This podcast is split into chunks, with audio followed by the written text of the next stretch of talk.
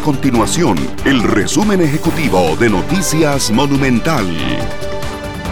Hola, mi nombre es Fernanda Romero y estas son las informaciones más importantes del día en Noticias Monumental.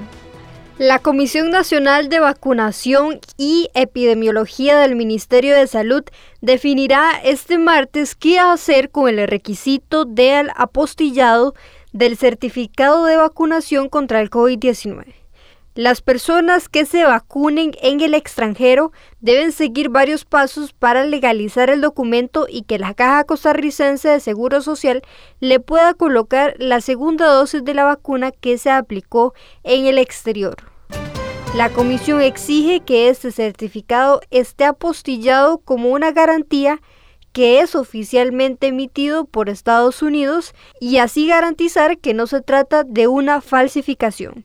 Sin embargo, el proceso es bastante complejo. Estas y otras informaciones usted las puede encontrar en nuestro sitio web www.monumental.co.cr. Nuestro compromiso es mantener a Costa Rica informada. Esto fue el resumen ejecutivo de Noticias Monumental.